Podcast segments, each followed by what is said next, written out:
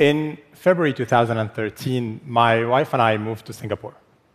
Exactly at the same time, Uber has announced it started operations in the country.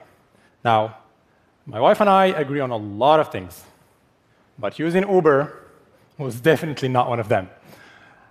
While I was excited about the technology and how maybe we don't need to own cars anymore, she felt that every Uber car is here to steal jobs from taxi drivers.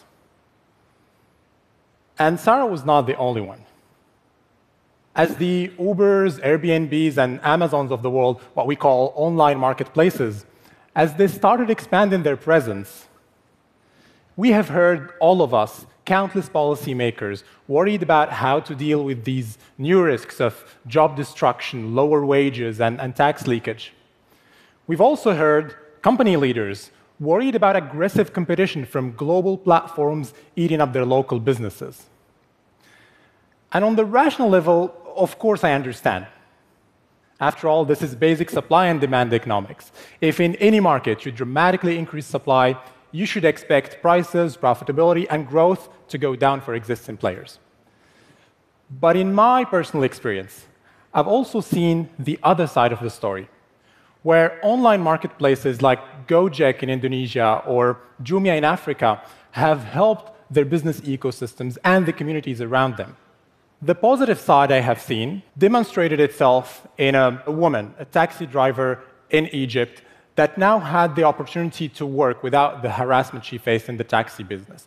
It demonstrated itself through a village in Kenya that got an economic boost because the nearby beautiful but completely unknown lake is now becoming a national ecotourism spot.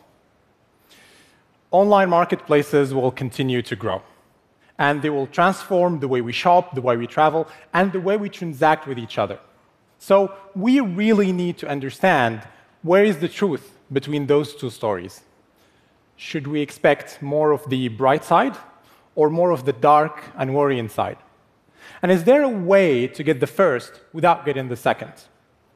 I believe there is. As a strategy consultant, I study businesses for a living. And as a mathematician at heart, I couldn't live with something and its opposite being equally true. So um, I went back to fundamentals and I asked the question what do online marketplaces really do? What do they do? Well, at their core, they're doing something very simple they match sellers and buyers. That's it. For drivers and passengers, you get Uber, Grab in Southeast Asia, or Didi in China. For matching merchants and consumers, you get Amazon, Alibaba, or Jumia in Africa. And for housing, you get Airbnb. For fundraising, you get Kickstarter. The list goes on. What all these examples have in common is that they transition this basic functionality of matching sellers and buyers from the physical world to the digital world. And by doing so, they can find better matches, do it faster, and ultimately unlock more value for everyone. In fact, online marketplaces' core benefit is that they get us more from the same amount of effort.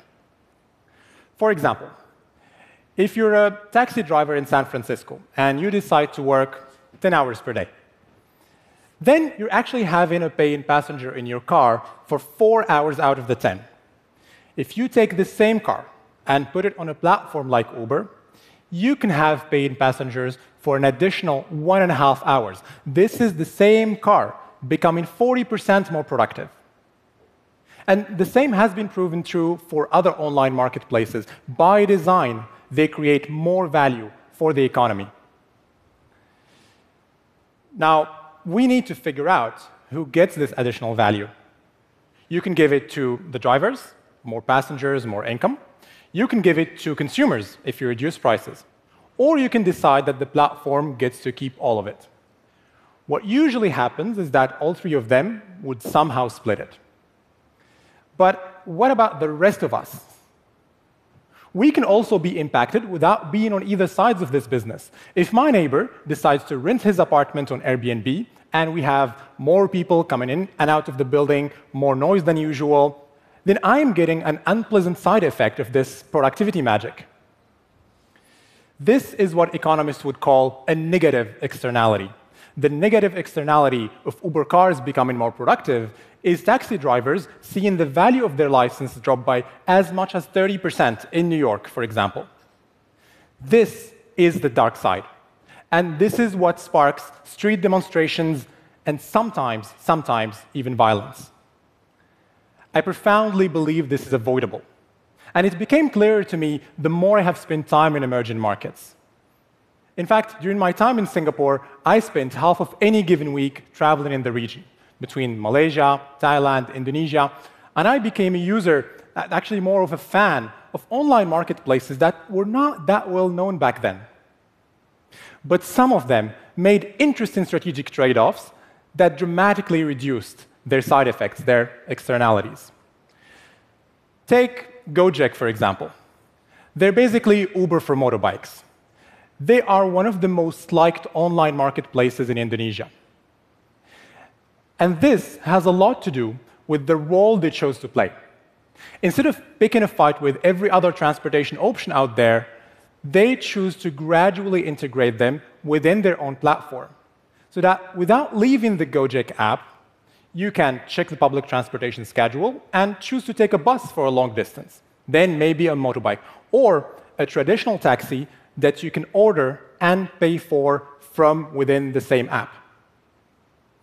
If you look at Gojek today, nine out of 10 previous motor taxi drivers believe their quality of life has improved after joining the platform. And nine out of 10 consumers, nine out of 10, believe that Gojek has a positive impact on society in general. Now, this level of trust is what allowed Gojek to grow into what is today a super online marketplace for everything from food to grocery, even massages and, and laundry pickups.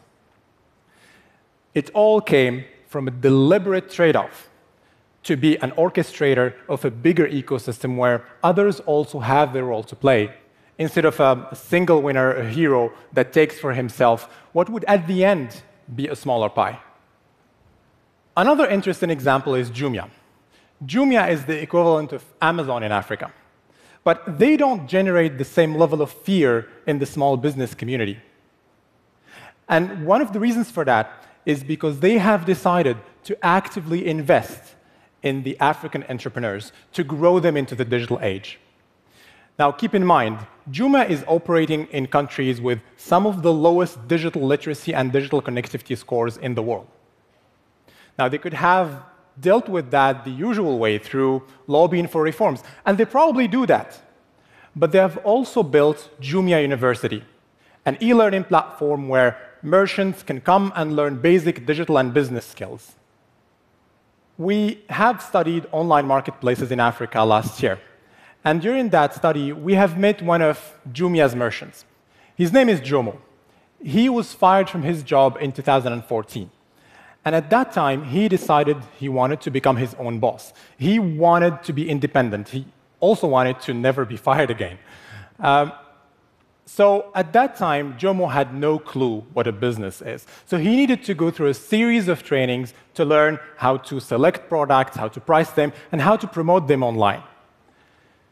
Today, Jomo has a 10 employee online business. And as of a few months ago, he just opened his very first brick and mortar shop in the suburbs of Nairobi. Now, through its university, Jumia has the potential of helping a huge number of Jomos. And we have estimated that together with other online marketplaces in the continent, they can generate 3 million additional jobs by 2025. And they would do that either directly or through their impact on the wider community. And sometimes taking that wider impact into consideration or forgetting about it can make or break a platform. To illustrate that, let's go back to Singapore. So, when we decided with my wife to leave the country last year, Uber decided to do the same. At the same time, again, we became to, we started to see that pattern, but maybe it's a coincidence. Uh, in, in reality, Uber lost the ride hailing battle to a Malaysian born startup called Grab.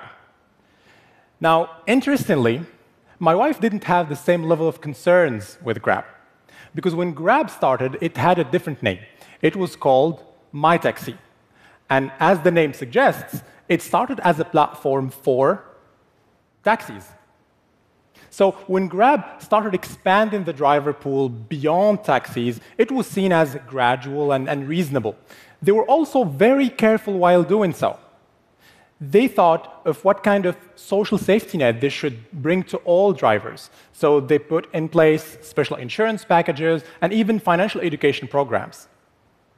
Now, compare that with what happened in London, in New York, in Paris, where taxi drivers didn't feel that the platforms understood they had to pay 200,000 euros for their license, and mostly in loans.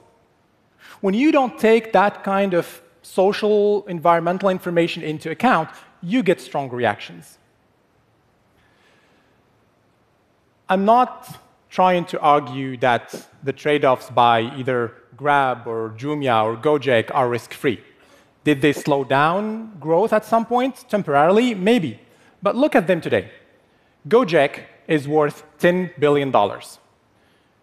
Jumia is one of only three unicorns in the whole of Africa. And Grab, well, they pushed out Uber out of the whole region of Southeast Asia.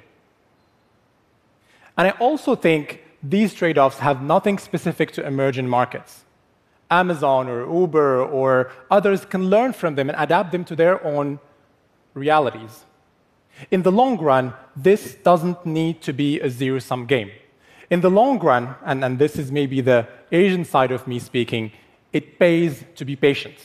It pays to reconsider your goal and your priorities in the light of a much bigger equation that includes you and your users, of course, but also it includes regulators, policymakers, your communities, and I would argue, above all, includes the very businesses you are meant to disrupt. Thank you.